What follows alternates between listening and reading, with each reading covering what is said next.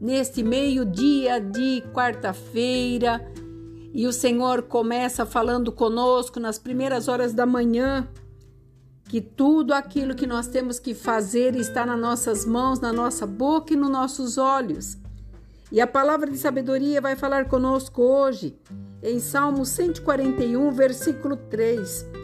Põe guarda, Senhor, a minha boca, vigia a porta dos meus lábios, e não permitas que o meu coração se incline para o mal, porque a, a prática da perversidade na companhia dos homens são malfeitores e o que eu não quero é as suas iguarias. Nós estamos atravessando dias onde nós estamos falando muitas vezes o que não devemos, olhando o que não precisamos, porque para tudo há uma declaração, há uma, uma sequência, e nós muitas vezes ficamos meio imerso a tantas coisas que estão acontecendo de um lado, do outro, e o Senhor tem falado Olhe para o foco, olhe para mim, olhe para aquilo que eu tenho determinado sobre a tua vida, sobre a tua família, sobre os seus.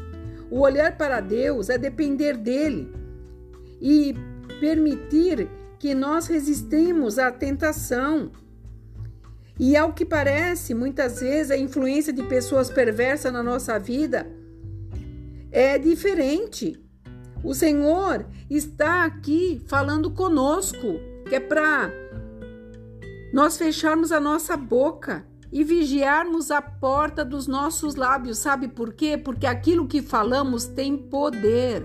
Então, cuidado com aquilo que você está amaldiçoando, que você está desejando, aquele que tem te feito mal.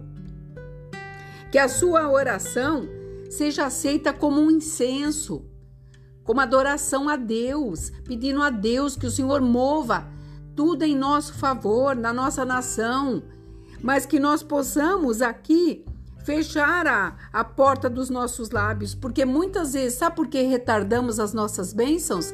Porque nós proclamamos mais o que é mal e deixamos de falar aquilo que é bom, aquilo que nos edifica. Você sabia que uma palavra branda desvia o furor?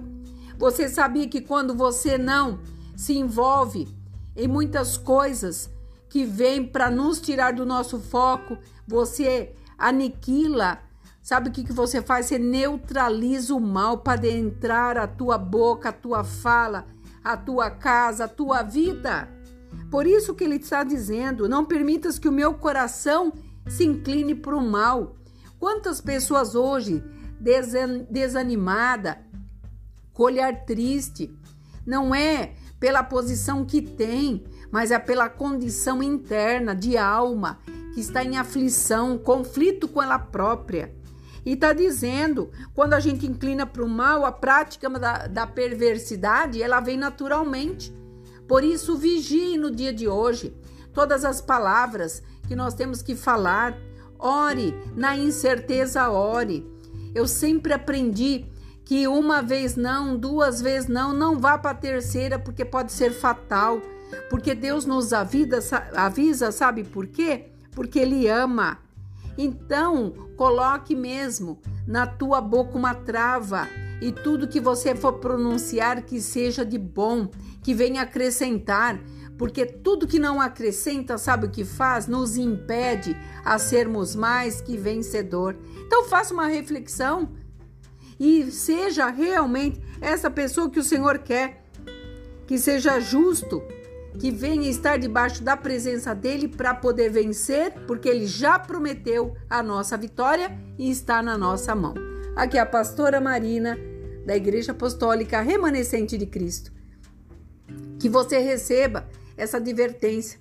Primeiramente, ele falou comigo e eu estou passando para você, para que você possa refletir e tomar suas posições para que as bênçãos cheguem até você.